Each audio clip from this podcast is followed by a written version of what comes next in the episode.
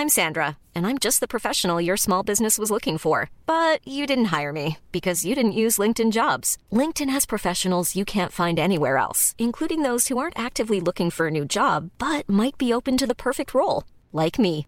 In a given month, over 70% of LinkedIn users don't visit other leading job sites. So if you're not looking on LinkedIn, you'll miss out on great candidates like Sandra. Start hiring professionals like a professional. Post your free job on linkedin.com/people today. Porque el mundo actual no se entendería sin la economía y los negocios. Acompaña a Mario Maldonado, el columnista de negocios más joven y objetivo del periodismo financiero, en su programa Bitácora de Negocios.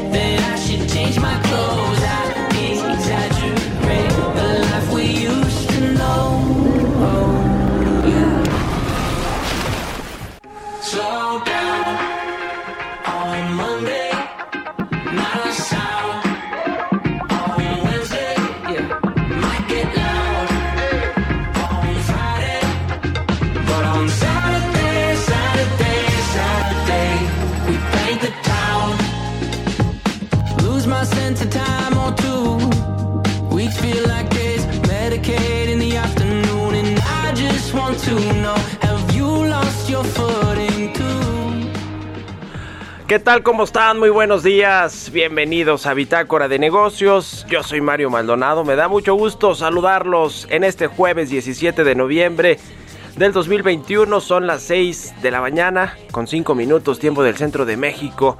Un saludo a todos los que nos escuchan a través de la 98.5 de FM aquí en el Valle de México, a quienes madrugan con nosotros, despiertan tempranito aquí en Heraldo Radio. Es jueves 18 de noviembre, no 17, jueves 18 de noviembre, aquí en el Heraldo Radio.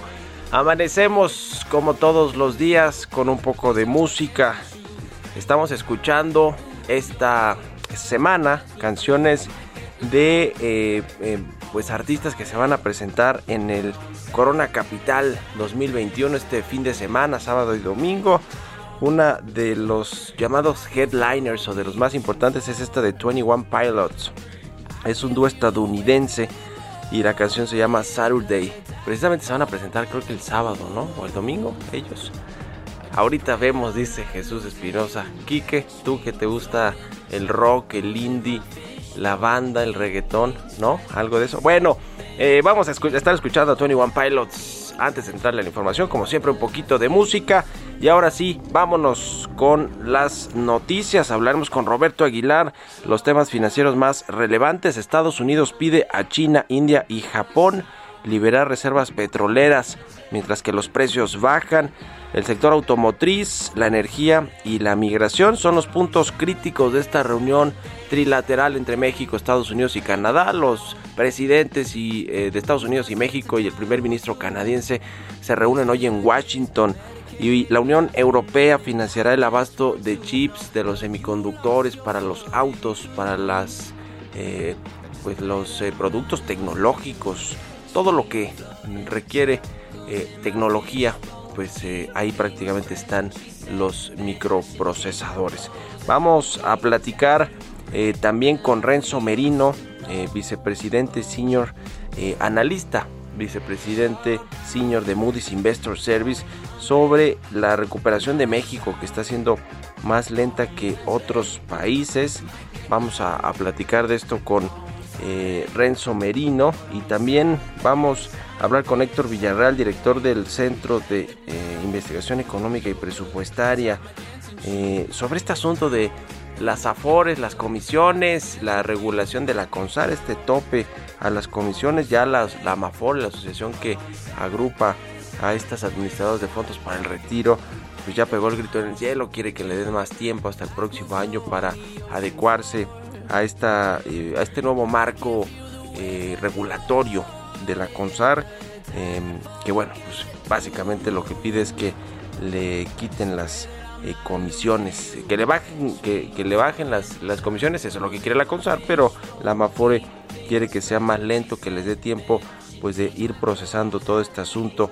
Y vamos a hablar también con Gerardo Flores sobre este anuncio hablando de calificadoras. Fitch Ratings ratificó la calificación para la deuda soberana de México en eh, triple B menos. Eh, todavía estamos muy arriba del grado de inversión. Digo, tampoco tanto para echar las campanas al vuelo, pero vamos a analizar lo que dice Fitch, que ha sido dura esta calificadora con, sobre todo, con, sobre todo con petróleos mexicanos, con esta empresa que depende del gobierno mexicano, del Estado. Y bueno, pues ahora ratifica la calificación del soberano aquí en México. Le vamos a entrar a estos temas aquí en Bitácora de Negocios, así que quédense con nosotros en este jueves 17 de noviembre de 2021. Vámonos con el resumen de las noticias más importantes para comenzar este día. Lo tiene Jesús Espinosa. that I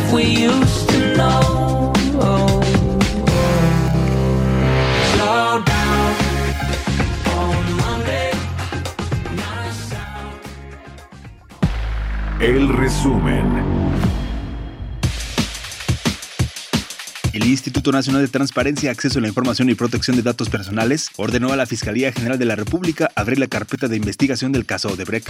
La Secretaría de Hacienda afirmó que la ratificación de Fitch Ratings sobre la calificación crediticia para la deuda soberana de México en triple B menos con perspectiva estable ayuda a preservar el acceso favorable para el sector público y privado a los mercados financieros internacionales y nacionales.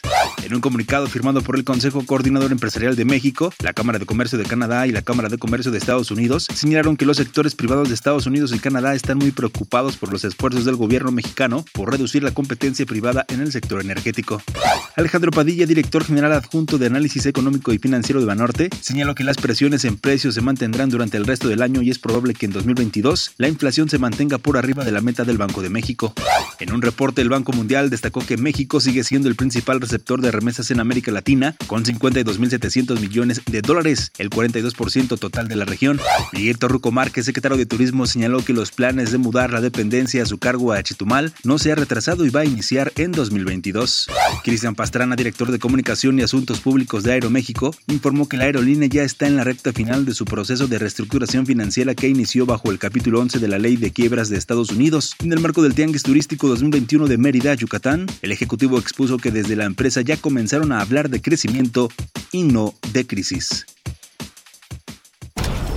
Bitácora de negocios en El Heraldo Radio. El editorial.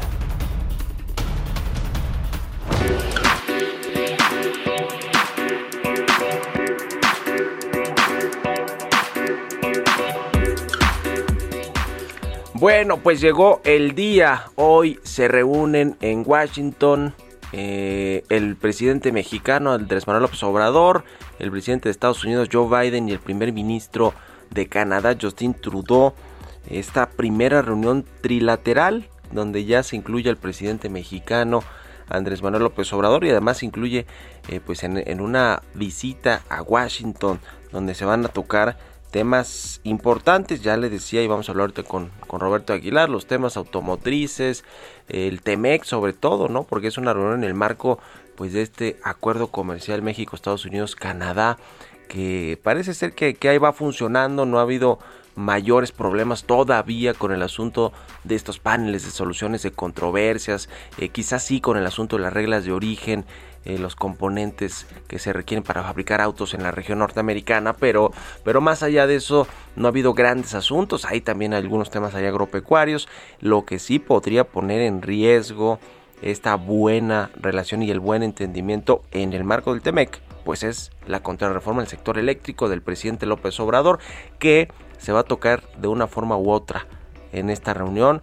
Quizá no lo que salgan a decir públicamente los tres presidentes, eh, pero sí de forma privada va a haber comentarios al respecto. Ya ve que el presidente López Obrador dijo que incluso tiene el poder suficiente de retórica para convencer a los congresistas estadounidenses, a los que se oponen o a los que critican más bien que no ven con buenos ojos esta reforma eléctrica donde ya ha sido muy claro el embajador estadounidense en México, que en Salazar, que les preocupa que Estados Unidos ha respaldado inversiones que están en el sector eléctrico y que por eso quieren revisar a detalle de qué se trata esta contrarreforma, que ya lo saben, y han alertado también en el Departamento de Energía sobre el costo de esta reforma en términos ambientales, más combustibles sucios al ambiente, más dióxido de carbono, el asunto de los precios que le pega a todas las empresas y a la economía en general un aumento de precios de la electricidad y también el riesgo de que haya más intermitencias en el servicio o apagones, los megapagones que sí ha habido con la CFE durante este sector, durante este sexenio, así que este será uno de los temas espinosos, seguramente se hablará también en términos más o menos cordiales del asunto de la migración, el asunto de las vacunas, eh, el COVID-19, la recuperación económica, el tema eh, eh, comercial, que será lo que está en el centro de la, de la reunión hoy de Joe Biden, López Obrador y Justin Trudeau. Y ya veremos cuáles son los resultados. Vamos, vamos a ver el discurso, el tono del discurso del presidente López Obrador al salir de esta reunión del canciller Marcelo Ebrard también, él reconoció que se puede tocar este tema del sector energético, que se va a poner sobre la mesa, pero veremos qué tan enojado, qué tan contento, qué tan mesurado sale el presidente López Obrador, quien de pronto da la impresión de que quiere trasladar a los ámbitos internacionales pues lo que dice aquí en las mañaneras, ¿no? Digamos que las propias mañaneras las quiere llevar al ámbito internacional como lo hizo en Nueva York, hace apenas unos días en la sede de la ONU con este discurso en torno a la corrupción y como pues lo ha hecho en otros foros aquí en México incluso con la CELAC eh, y demás. Así que ya veremos qué sucede en esta cumbre en esta reunión. Importante eso sí no deja de ser muy relevante que se reúnan los tres presidentes del eh, bloque económico de Norteamérica eh, que está pues regido también por este acuerdo comercial el TEMEC y suena eh, bueno que se reúnan, que incluyan al presidente López Obrador. Ojalá que se aproveche esta reunión, obviamente en pro de los intereses de México, que se defiendan los intereses de México, pero también que se actúe con diplomacia, con mesura, eh, con retórica de la buena política, eh, el presidente López Obrador, y no de pronto pues un tanto populista como lo suele hacer aquí en México, en nuestro país, cada mañana en sus conferencias. ¿Ustedes qué opinan? Escríbanme en Twitter, arroba Mario Mal y a la cuenta arroba Heraldo de México. Economía y mercados.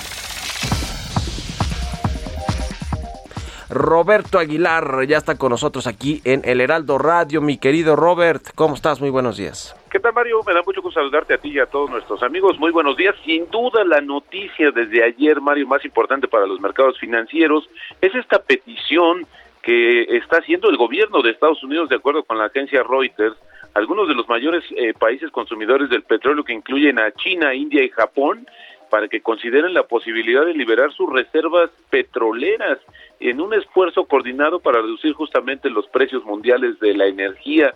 Y bueno, fíjate que es interesante porque justamente esta insólita propuesta, como la han calificado, pues se da en momentos eh, de gran presión para Joe Biden, que enfrenta no solamente el tema político, sino económico, justamente por el lado de la inflación, el incremento tan fuerte que están dándose en los precios de los combustibles en Estados Unidos y también refleja, pues en buena medida, esta frustración de Estados Unidos que le solicitó a la OPEP Plus, te acordarás, en varias ocasiones lo ha solicitado que aumenten el bombeo para que la oferta logre disminuir los precios internacionales del petróleo, lo cual no ha sucedido. Y bueno, también fíjate que en sintonía con esta cuestión, te comento que la Agencia Estatal de Reservas de China dijo hoy que sí trabaja en la liberación de existencias de petróleo, pero no dijo que precisamente estén alineadas a la petición de Estados Unidos. Y es que fíjate que justamente a raíz de esta crisis energética, China también ha empezado a soltar parte de sus reservas estratégicas, sobre todo de gasolina y diésel, con lo que ha tratado de apa- apaciguar un poco los precios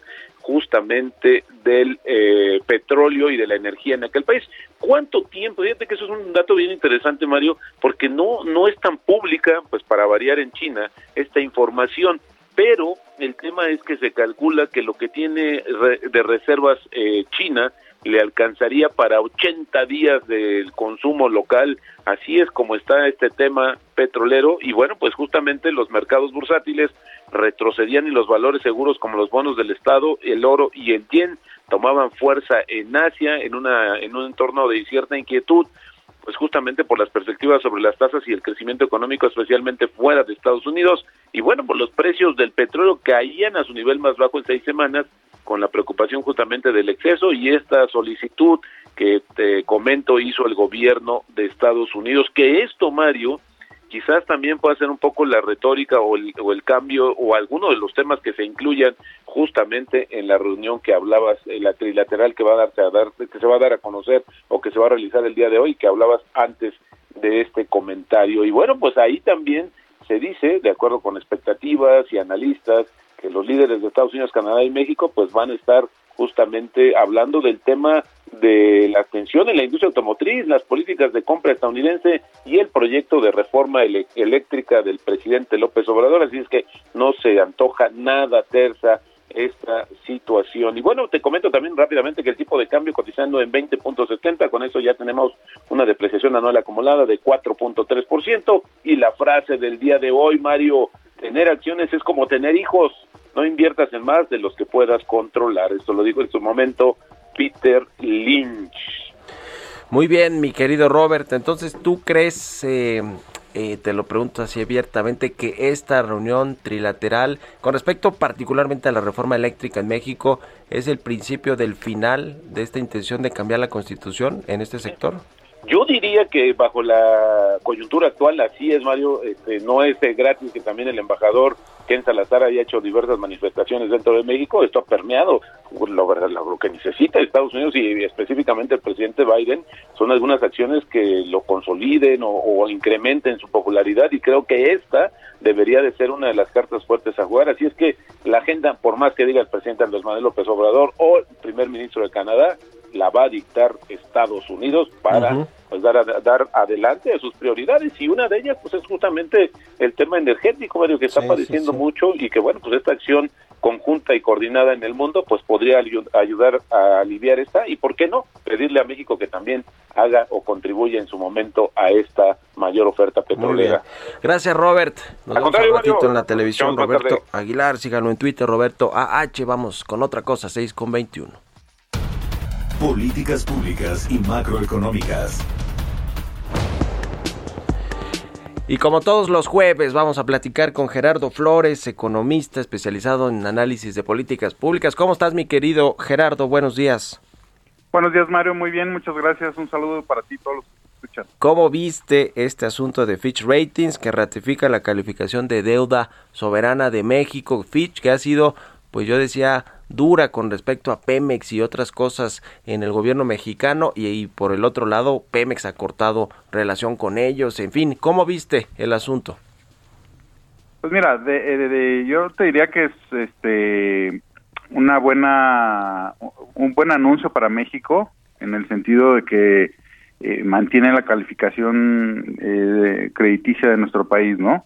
Por ese lado, pues yo creo que pues sí hay que hay, que reconocer eso que que Fitch está emitiendo una opinión eh, pues que mantiene a México dentro de cierto rango todavía eh, de, de deuda eh, pues que podría considerarse razonablemente valorada, ¿no?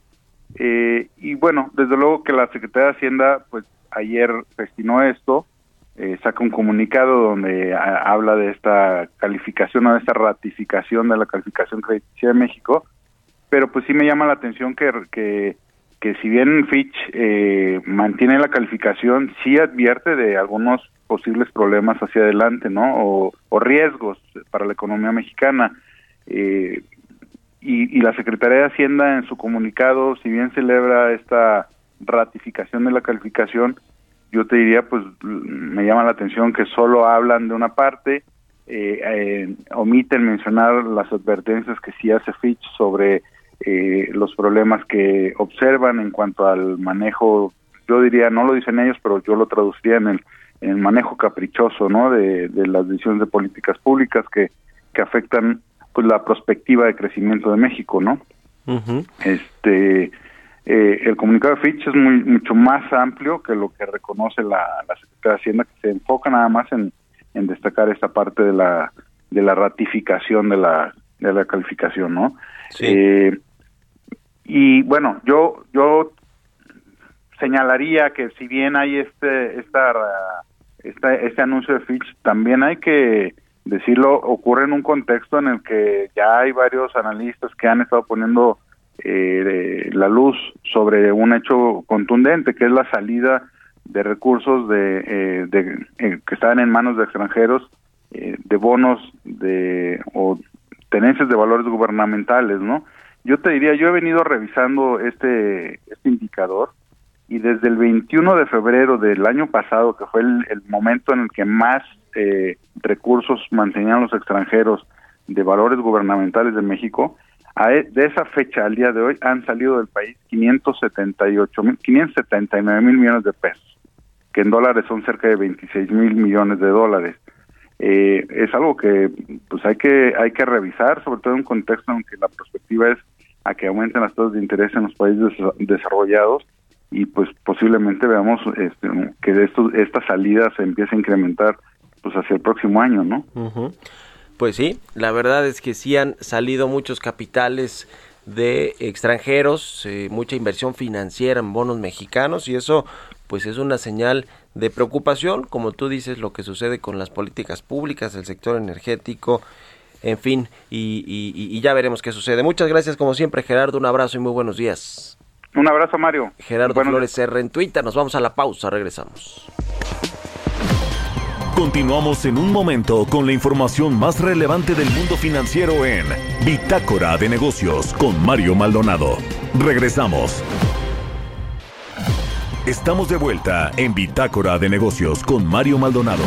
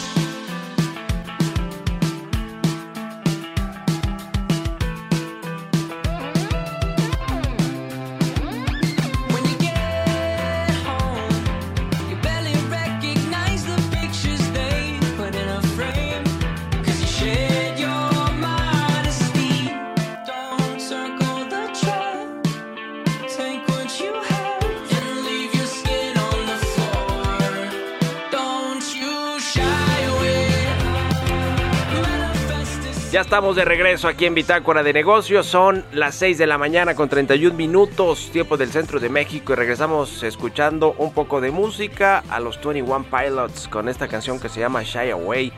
Es de su más reciente disco que se lanzó el 7 de abril del 2021. También se llama así, Shy Away. Van a estar en el Corona Capital 2021 y por eso estamos escuchando a bandas de este festival que se van a presentar en este festival del fin de semana. Con esto nos vamos al resumen, al segundo resumen de noticias aquí en Bitácora de Negocios. Don't you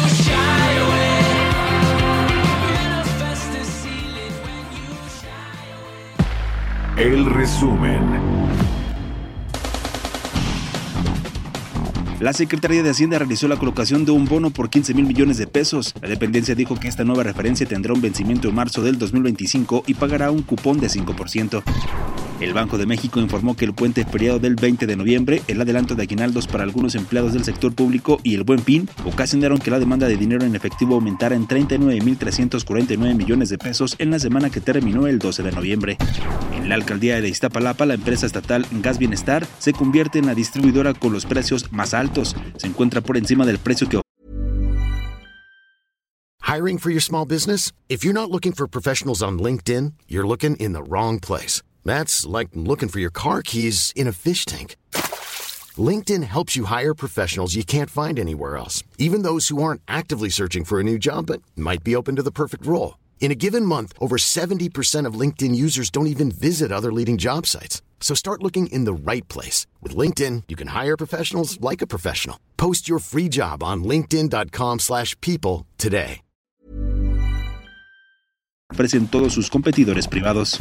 La Secretaría de Bienestar por medio de sus redes sociales alertó a la población sobre una página que ofrece un programa falso de pensiones, en el cual supuestamente ofrece una pensión a personas de 50 años o más. Ante las quejas de trabajadores de Aeromar por falta de pagos y la amenaza de huelga que implicaría que la aerolínea no realice operaciones, su director comercial descartó afectaciones a los clientes. Dijo que hay un equipo activo de negociación que está trabajando junto con los sindicatos para llegar finalmente a un muy buen puerto. Entrevista.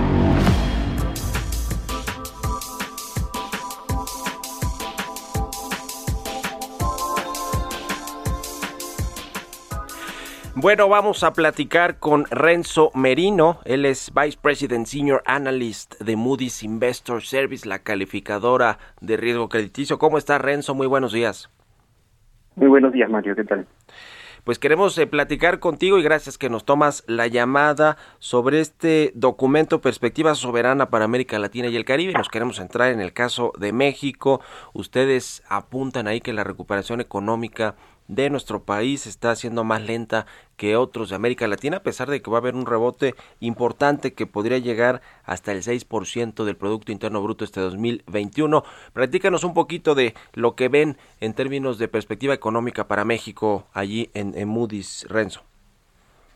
Perfecto. Eh, pues el año pasado vimos una contracción económica porteando el 8% para el, para el caso de México y lo que nosotros estamos esperando, habiendo visto ya con números algo preliminares todavía el, resultado del tercer trimestre de este año, eh, un, un rebote ¿no? de, actividad en el 2021 eh, con un crecimiento que creemos ahora estaría un poco por debajo del, del 6%, mientras que eh, antes estábamos esperando un, un rebote que quizás esté en 6 un poco más.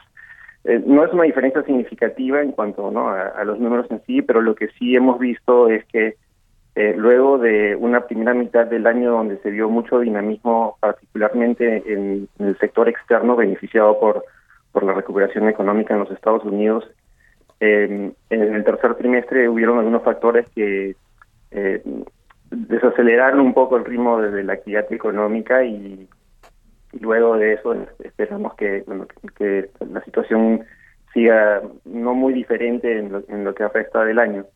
Eh, un, factor que quizás sea también importante que se está dando este año en 2021, pero que creemos que, que seguirá afectando a México en 2022 y en adelante es en particular las dinámicas de inversión, que si bien habíamos visto un, un rebote importante hacia hacia el primer eh, trimestre este año y quizás parte del segundo de, de 2021, lo que lo que estamos observando es que ya los niveles de inversión se, se vienen nivelando eh, y estos estos niveles de inversión son están por debajo de lo que hemos visto pre-pandemia, que ya de por sí antes nos mostraba una, una tendencia descendiente, ¿no? Un, una desaceleración en la inversión privada en particular.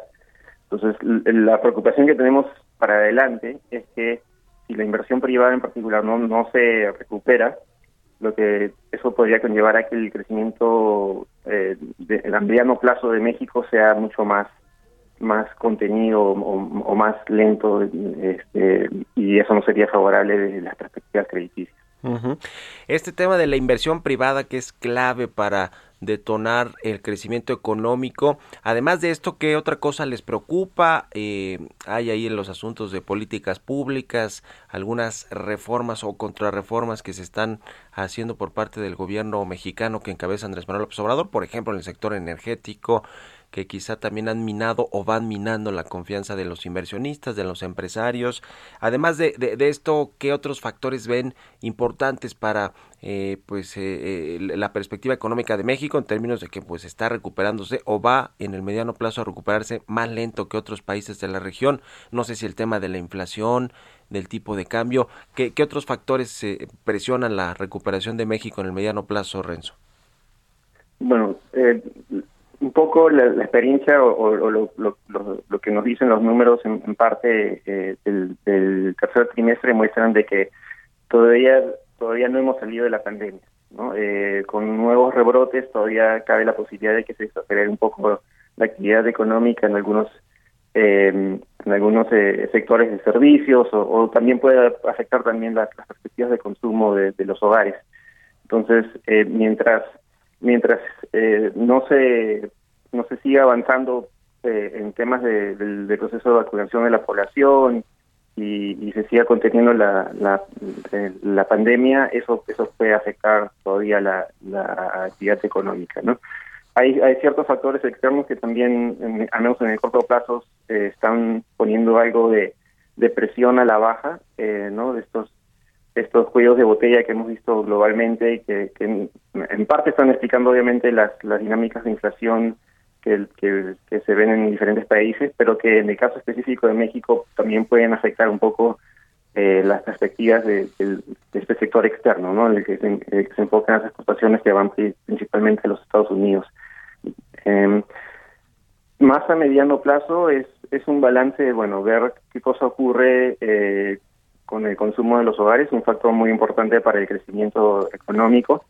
Eh, las perspectivas de inversión, como mencionaba anteriormente, el, gasto público que, que, bueno, que por lo menos vemos que en, el 2022 eh, hay quizás un, un, aumento en parte en lo que se conoce como el gasto de capital o la inversión pública, pero principalmente se da para estos proyectos em, emblemáticos de, de la administración, ¿no? Como es la la refinería de Los Bocas o, o el Tren Maya. y, y bueno, y, ver también cómo, cómo van las dinámicas de crecimiento en, Estados Unidos principalmente, pero globalmente eh, para que, que, puedan afectar el, sector externo de, de México. ¿Cómo ven este, cuál es su opinión con respecto a la estrategia que tomó el gobierno mexicano en medio de la crisis económica que detonó el COVID-19? El cierre de las economías parcialmente o totalmente en algunos casos para evitar más contagios.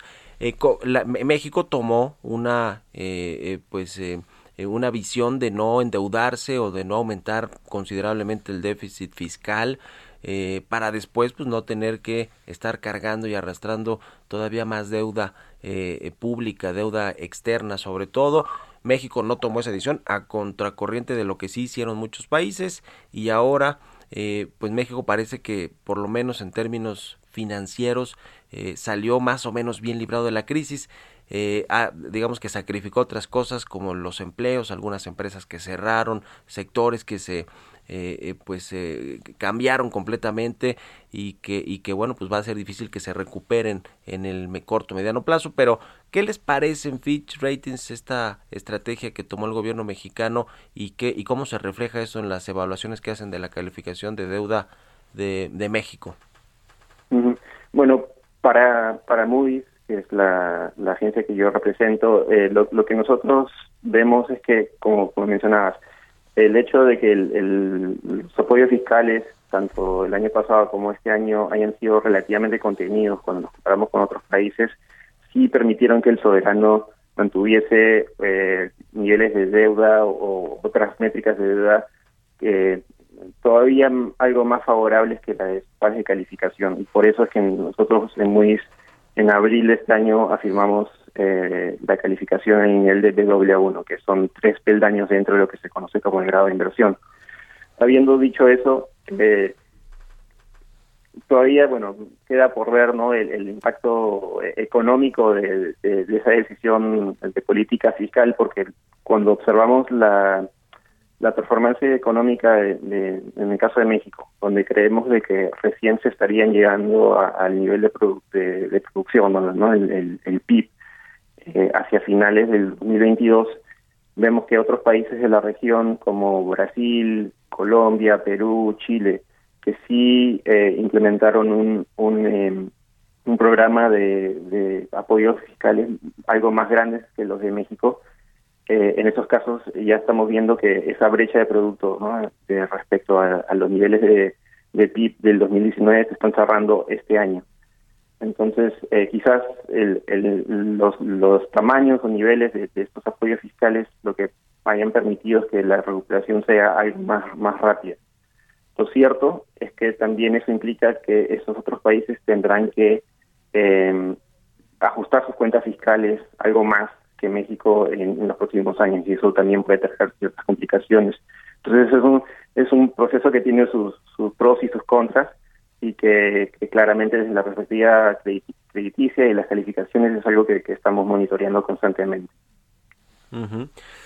Pues sí, así las cosas eh, con, con México. Finalmente, eh, quiero preguntarte, Renzo Merino, Vice President Senior Analyst de Moody's, eh, ¿cómo eh, se ve el tema de la contrarreforma eléctrica puntualmente? Sé que igual no estás ahí tan experto en el asunto energético, pero, pero sí es un asunto que puede generar en México esta salida de capitales que ya hemos visto que ha salido mucha inversión financiera del país e inversión extranjera de eh, tenencia de bonos eh, eh, mexicanos por parte de extranjeros. Esto quizá tenga que ver con un reacomodo de los portafolios globales de algunos fondos de inversión, gestores de activos, pero eh, quizá también con algunos temores de lo que sucede en México en términos de, de del gobierno, no, de la política pública y de los cambios en las reglas del juego de sectores estratégicos como el energético. ¿Qué opinas en particular sobre este tema? Eh, bueno, obviamente todavía queda mucha incertidumbre respecto a, lo que pueda pasar respecto a la, propuesta de reforma, eh, eh, sobre todo por, por, el, por el tema político, ¿no? Pero en sí, como ha sido presentada la, la reforma, nosotros sí identificamos algunos riesgos para el perfil crediticio soberano que, del gobierno. Eh, por un lado, como, como mencionabas, eh, cabe la posibilidad de que, de que eh, este, este tipo de medidas sigan pesando sobre la, confianza de los inversionistas y, bueno, eso co- conlleve a que, a que llegue menos inversión a, a México y como mencioné, como hablábamos anteriormente, pueda pesar sobre las perspectivas de inversión y de crecimiento de mediano plazo. Además, eh, también eh, si se dan algunos cambios eh, al marco regulatorio de- de- del sector, podría crear ma- mayor incertidumbre, ¿no? Para, para por, un, por un lado más institucional eh, respecto a, a, a cómo ven los inversionistas el, el- país. Y por último, un tema que también sería importante es ver si es que esto podría crear presiones adicionales por el lado fiscal para el gobierno, si es que se tuviese que apoyar más a, la- a las empresas encargadas del sector para poder financiar ya sean gastos de inversión eh, o, o algunos otros otros tipos de, de transferencias para no afectar a los consumidores. Eso se, se combinaría con otras presiones que ya hemos identificado, ¿no? como el apoyo que se le da a, Pemex, el aumento de, la carga de los intereses y de las pensiones, y además estos compromisos no de, gasto de inversión del- gobierno que lo que lo que vienen haciendo es que si bien en el corto plazo todavía las cuentas fiscales de, de, de México se mantienen en niveles prudentes eh, a, a futuro puedan puedan ir generando mayores rigideces por el lado del gasto que combinados con un, posible deterioro de, o una desaceleración de los ingresos públicos puedan pueda conllevar a un, un a un empeoramiento de la posición fiscal eh, en, los próximos años. Muy bien, pues seguiremos muy pendientes ahí de los reportes y de y de pues estos documentos que eh, normalmente publican allí en Moody's. Te agradezco mucho, Renzo Merino, analista de Moody's Investor Service, por estos minutos y muy buenos días. Días, gracias Mario. Hasta luego, son las 6.46, vamos con las historias empresariales. Historias empresariales.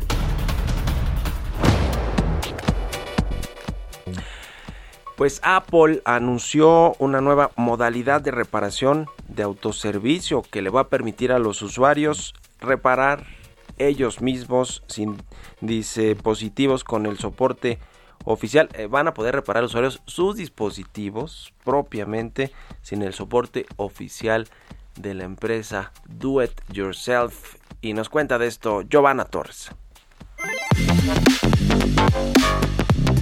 Apple anunció el lanzamiento de un programa con el que los clientes individuales podrán recibir piezas de recambio originales, así como indicaciones, herramientas y manuales para reparar su iPhone. El programa, que se lanzará primero en Estados Unidos, empezará cubriendo el iPhone 12 y el iPhone 13 y se extenderá al resto de productos progresivamente. Empresas dedicadas a ofrecer guías para la reparación de dispositivos manifestaron en redes sociales que nunca pensarían que llegaría el día, aunque consideran que este anuncio de Apple contiene algunas trampas. En un inicio, el programa se centrará en las reparaciones más frecuentes como la pantalla de los iPhone, la batería y la cámara. En un comunicado, Jeff Williams, director de operaciones de la empresa, señaló que la creación de un mayor acceso a las piezas originales de Apple ofrecerá aún más opciones si se necesita una reparación. Agregó que en los últimos tres años, Apple casi ha duplicado el número de puntos de servicio con acceso a repuestos, herramientas y capacitaciones originales y ahora ofrecerán una opción para aquellos que deseen completar sus propias reparaciones. La medida se produce en momentos en que Apple enfrenta críticas y demandas por el estricto control de su ecosistema, desde el hardware del iPhone hasta las aplicaciones permitidas en los teléfonos. La expansión internacional del programa se llevará a cabo durante el 2022. Para Bitácora de Negocios, Giovanna Torres.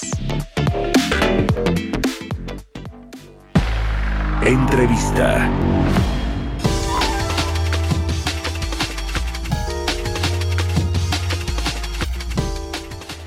Bueno, pues este asunto de las comisiones en las Afores, que eh, pues ya está eh, a la vuelta de la esquina, según la CONSAR, el regulador de, de todo el sistema de, el, todo el sistema de pensiones en México, pues parece ser que no le está gustando nada a las empresas, a las Afores, que en, su organización que las agrupa, la Amafore, pues ya pidieron expresamente a la CONSAR que les dé más y más tiempo para adecuarse a esta a este nuevo marco regulatorio, adecuar su negocio a las nuevas real- realidades y condiciones. Vamos a platicar de esto con Héctor Villarreal, director del Centro de Investigación Económica y Presupuestaria. Héctor, ¿cómo estás? Muy buenos días. Muy buenos días, Mario. Me da mucho gusto saludarte. ¿Qué te parece este asunto de las comisiones en las Afores y también pues eh, lo, lo que ellas no quieren, por supuesto, bajar sus comisiones? Incluso hay quienes se han, se han amparado, me parece que eh, la de Banco Azteca se amparó ya. ¿Cómo ves todo el asunto? Mira, yo creo que no va a dejar de ser polémico, ¿verdad? Digo, para, para la gente que nos escucha, el que las comisiones sean más bajas, pues ayuda, déjame ser muy obvio, pues a que los rendimientos sean mayores. Incluso, muchas veces, pequeñas diferencias en las comisiones en un periodo de tiempo largo producen diferencias muy grandes. Entonces, ese es un argumento donde se dice, ¿sabes qué? Pues si tú quieres mejores tasas de reemplazo, ¿qué es esto de la tasa de reemplazo, Mario? El cheque que te, déjame ponerlo así de, de manera muy directa, el cheque que te va a tocar cuando te retires como porcentaje de tu último sueldo. Pues si se juntó más dinero, este cheque crece. Ahora, se están argumentando del otro lado cosas que yo creo que, que pues sí tendríamos que escuchar. Dicen, a ver, estamos pagando tasas de rendimiento muy buenas. Dicen, para muchas mexicanas, para muchos mexicanos, estos son rendimientos que no van a ver en ningún otro instrumento. Entonces, el que sean estas diferencias, eh, dices, si en lugar de ayudar a la industria, lo que vas a lograr es que haya una concentración, que algunas afores más pequeñas ya no puedan competir y se tengan que salir por esto, pues a lo mejor terminas perjudicando en lugar de en lugar de beneficiando. Otra idea que se ha estado manejando por ahí es no es claro cuál fue el criterio de por qué se escogieron estos países muestras y se sacó una canasta ponderada y de repente se dijo, pues esta tiene que ser, esta tiene que ser la tasa. Incluso pues también las, las, las afores actuales argumentan eh, de que ya venía un proceso de comisiones a la baja, entonces que, este brinco abrupto rompe, rompe pues la evolución que, que, se estaba dando de manera natural. Viene el contraargumento del otro lado, donde cuando te dicen, bueno, pero sabes que la verdad es que había dos o tres afores que todavía tenían tasas muy altas y la gente, a pesar de que tiene la oportunidad de cambiarse, no lo hacía. Por eso tiene que entrar el regulador. Y es donde estamos actualmente. Pues sí, la CONSAR publicó a finales de octubre que el máximo de estas comisiones que cobran las 10 administradoras de fondos para el retiro, las 10 afores que operan en el sistema, sería de 0.57% a partir del próximo año y actualmente es de 0.80% más o menos la comisión, es decir, si es una baja sustancial que pues les, les mueve ahí todo el modelo de negocios que traen las afores y por eso dice su presidente, el presidente de la Amafore, que pues quieren más tiempo. Ahora parece que no le han salido bien las cosas, ¿no? A la Amafore, digamos que no ha podido cabildear nada en su favor, ¿no lo crees, mi querido Héctor? Sí, bueno, la, la, la postura, la postura que, ha manejado Consar ha sido, ha sido muy firme, muy firme al respecto. Incluso, pues, estos ejercicios, Mario, de parlamento abierto y todo, pues no, realmente ahí no, no están llegando, no están llegando a ningún lado. Se ha habido, se ha habido una, pues, habrá quien diga firmeza, habrá quien diga de razón por parte por parte del regulador y, y en esas estamos ahora a mí me preocupa Mario que esto es un tema lo suficientemente importante. A ver yo he tenido oportunidad de platicar contigo en varias ocasiones. Pues pensiones para para las finanzas públicas es una tragedia pero sobre todo lo que tiene que ver con con Pilar 1, con Pilar 0, lo, lo que viene siendo beneficio definido y la no contributiva, yo creo que es en el mejor interés de nuestro país, el Pilar 2 o contribución definida, lo que conocemos como las AFORES, pues que sea un sistema que funcione y funcione muy bien.